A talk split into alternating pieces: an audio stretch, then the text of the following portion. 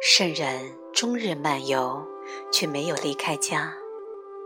无论景色多么壮丽，他安住自己内在。平静是我们的自然状态。只有相信了一个不属实的念头，才有可能离开平静，进入诸如悲伤、愤怒这样的情绪。没有念头的影响，心安住在他自己里面，准备好了应付有可能出现的一切。和别人在一起时，若没有例如某人应该在乎你的故事，你会是谁？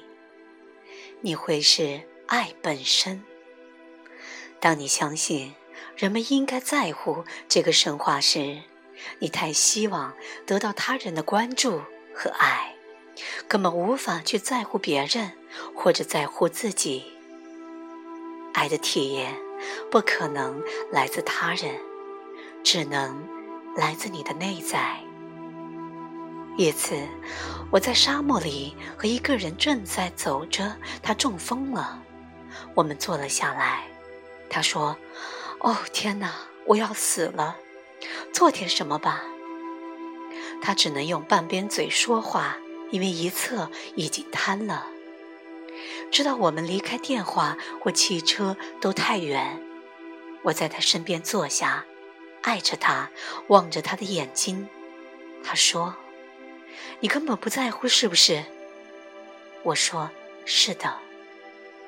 透过眼泪，他开始大笑，我也开始大笑。最后，他身体恢复了功能，中风过去了，没有停留。这就是爱的力量。我不会因为在乎而离开他。如果有人在我面前被刺杀，同情看上去会像什么？我当然会尽我最大的能力去帮他，但认为这不该发生，就是和现实争辩，那并无效率。如果我在乎，我就不能完全投入。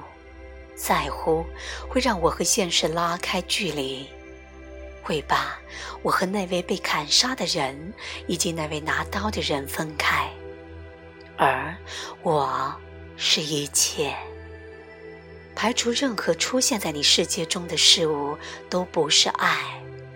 爱和一切连在一起，它并不排除魔鬼，也不避免噩梦。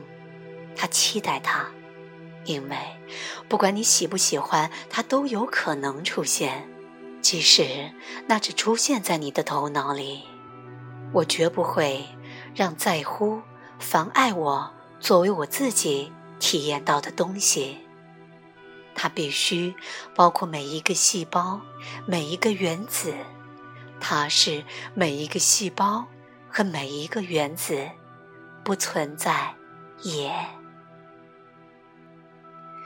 觉得一件事情对我就会去做，我依据那样的在乎而活。我就是这样对生活做贡献的。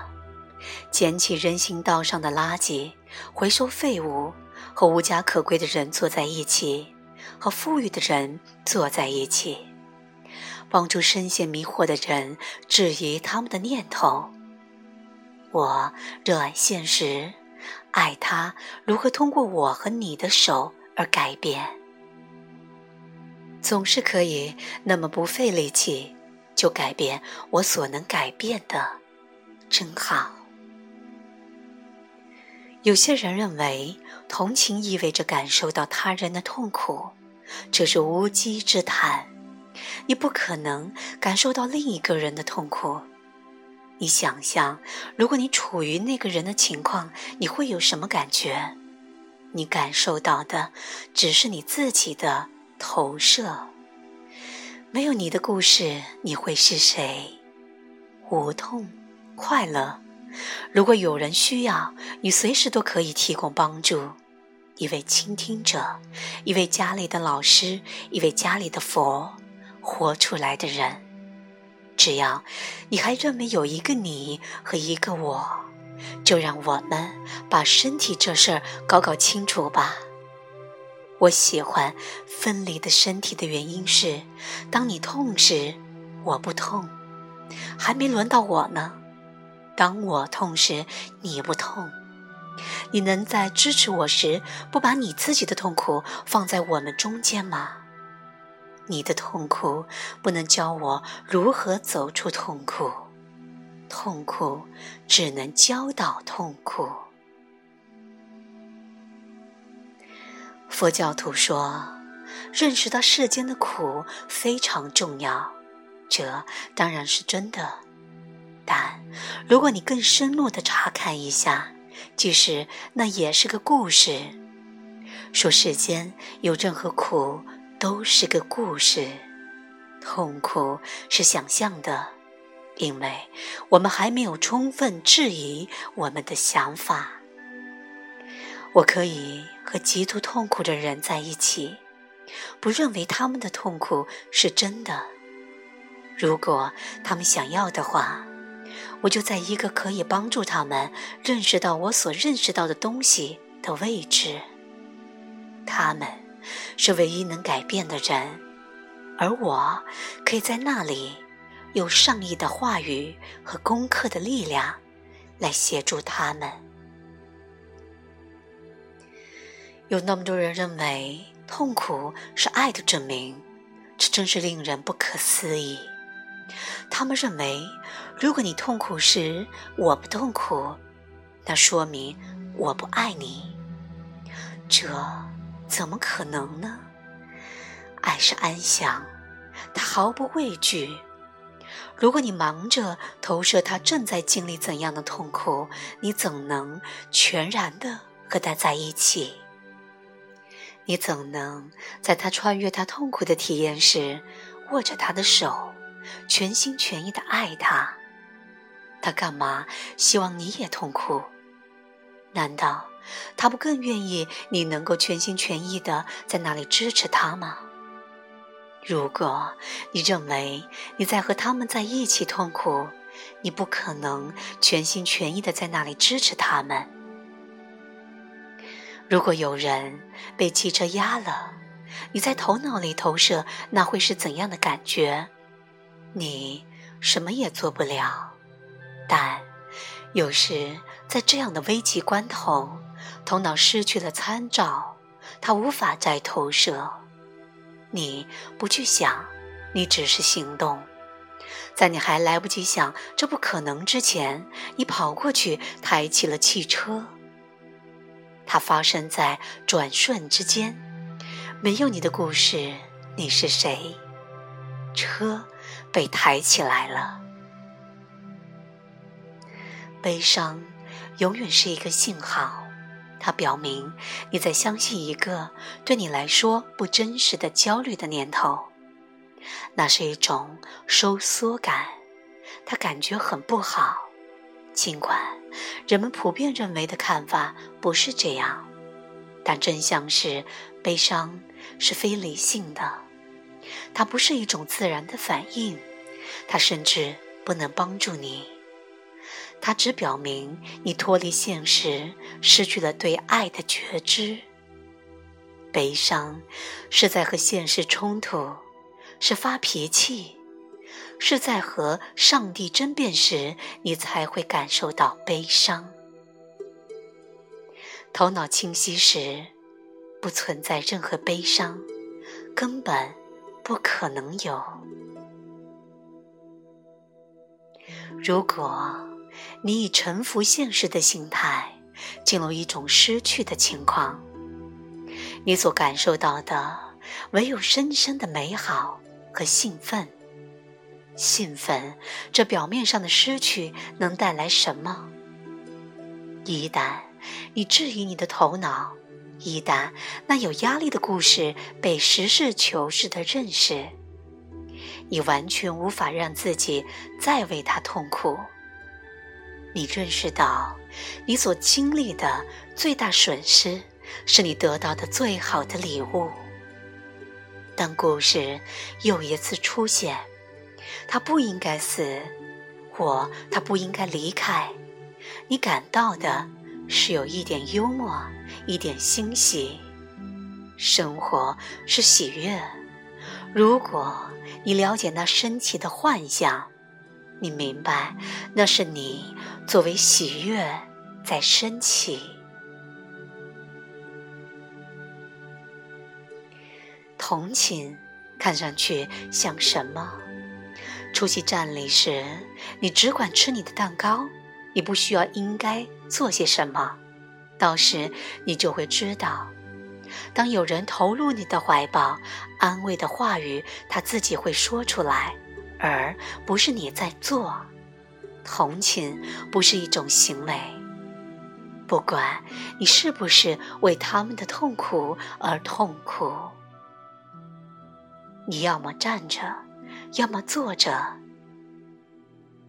但有一种方式你自在，另一种方式你不自在。你并不需要感觉不好才能表现的仁慈，恰恰相反，痛苦的越少，你自然会变得越加仁慈。如果同情意味着希望他人不再痛苦。你怎能希望他人拥有你不愿给自己的东西呢？我读了一篇对一位著名的佛教大师的访谈，他描述2001年9月11日看到飞机撞入世贸大厦，令他多么的震惊和悲痛。虽然这样的反应很常见，但这不是一颗开放的头脑和新的反应。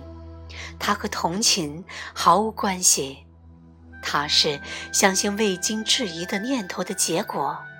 他认为，比如这不应该发生，或者这是一件很可怕的事情。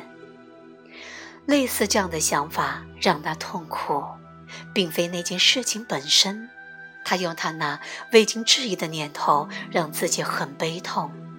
他的痛苦和恐怖分子。或那些死去的人毫无关系。你能理解这点吗？这是一位把一生都献给了佛陀之道、终止痛苦的人，在那个时刻，他却使自己的头脑充满恐惧，造成了自己的悲伤。我同情那些在那架飞机撞向那个建筑物画面上投射可怕含义的人。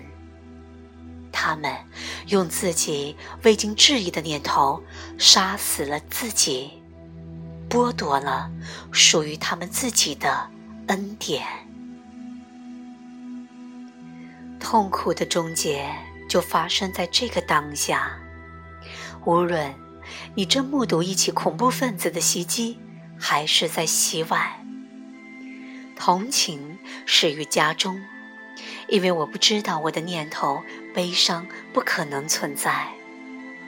这让我可以深入任何人的痛苦。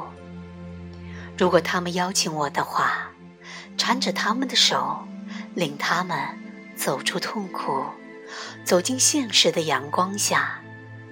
我自己也曾走过这段路。我曾听人说，他们抓住痛苦的念头不放，是因为担心，如果没有那个念头，他们就不会积极的参与拥护和平的运动。如果我的心情完全平静，他们说，我干嘛还要采取什么行动呢？我的回答是。因为爱就是行动。认为我们需要悲伤或愤怒来激励我们去做正确的事是荒唐的。似乎你越清晰越快乐，就会变得越不善良。就好像一个人发现了自由，他就整天傻坐着，下巴淌着口水，什么也不干。我的经验恰恰相反。爱是行动，它清晰仁慈，它毫不费力，它不可抗拒。